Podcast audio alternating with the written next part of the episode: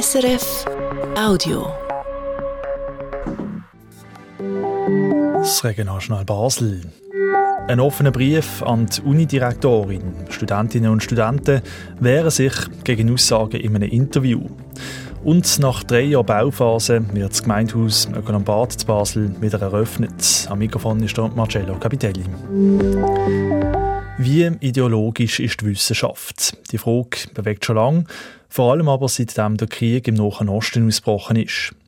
An der Uni Basel gibt es eine Haufen Diskussionen darüber. Zu ideologisch sind gewisse Theorien, hat vor kurzem auch die Rektorin von der Uni Basel, Andrea Schenkowicki, in einem Interview in der Sonntagszeitung gesagt. Und sie hat auch schon angekündigt, dass sie genauer anschauen welche Fächer anfällig sind auf so Ideologien. Bei den Studierenden kommt das nicht gut an. Sie wehren sich und haben jetzt einen offenen Brief an die Rektorin geschrieben. Lisa Gaberson.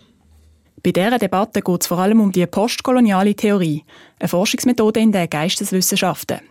Konkret ging es bei dieser Forschungsmethode darum, genauer zu verstehen, was für eine Auswirkung der Kolonialismus auf die Geschichte damals, aber auch heute noch hat.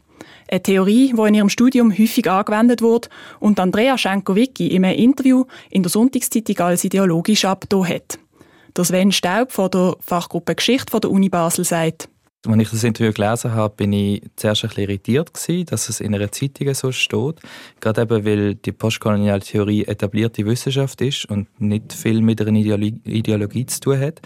Und auf das, auf das aber haben wir dann entschieden, eben gerade weil es für uns so wichtig war während dem Studium, aber wir auch wissen, dass es in der Forschung sehr ein wichtiger Ansatz ist, weil in Zukunft wichtig bleiben wird, äh, dass wir das nicht einfach so können stehen und darum äh, einen Brief formuliert haben an die Rektorin als Reaktion darauf. Der Brief hat nicht nur die Fachgruppe Geschichte unterschrieben, sondern auch noch fünf weitere Fachgruppen.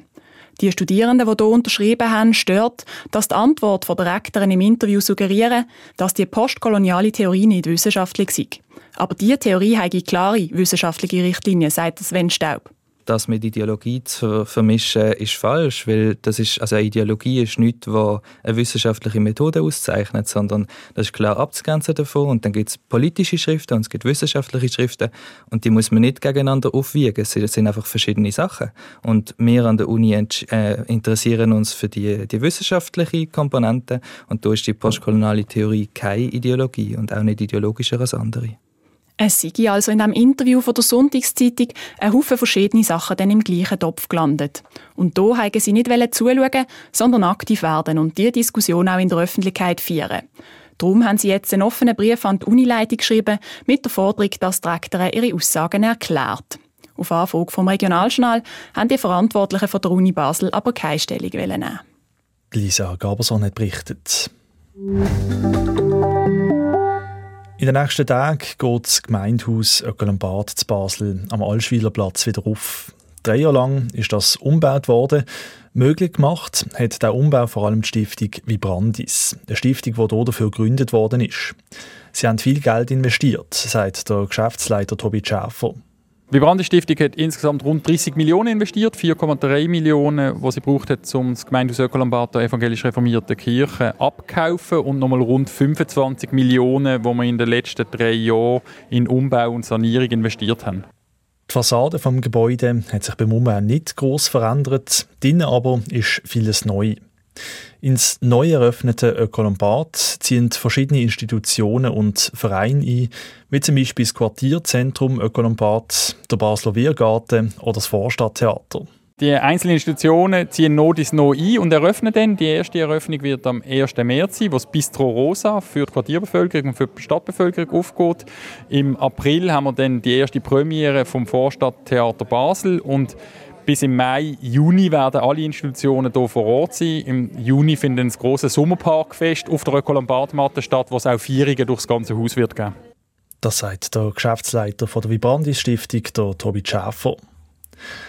Die Primarschule Kleinhünigen wird gesamtsaniert. Das teilt die Basler Regierung heute mit. Während zwei Jahren, zwischen dem Sommer 2025 und dem Sommer 2027, muss unter anderem die Haustechnik ersetzt werden und das Gebäude muss erdbebensicher gemacht werden. Für die Zeit wird das Schulhaus geschlossen. Die ganze Schule zügelt während den Arbeiten an einem anderen Standort am Altreinweg 3. Eigentlich haben die Behörden den Ersatzstandort auf dem Akkumetteli-Park machen. Die Bevölkerung hat sich dagegen gewehrt, offenbar eben mit Erfolg. So viel von uns für den Mittag. Für morgen habe ich Ihnen hier aber noch einen Veranstaltungstipp parat. Stadtgespräch.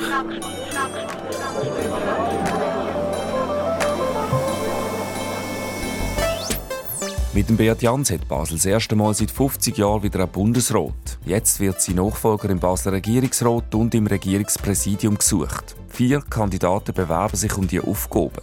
Der Mustafa Atic SP, der Jerome Thierry Grüne, der Luca Orcese FDP und der Konradin Kramer LDP. Im Stadtgespräch stellen wir die Kandidaten vor und prüfen sie auf Herz und Nieren. Am Mittwoch, 7. Februar um halb acht Uhr oben im Radiostudio Basel im Mela Doppenheim Hochhaus beim Bahnhof SBB. Stadtgespräch. Die kontroverse Diskussion im Radiostudio Basel. Das Stadtgespräch ist eine Veranstaltung vom Regionaljournal zusammen mit der Volkshochschule bei der Basel. Der Eintritt der ist gratis. Das war ein Podcast von SRF.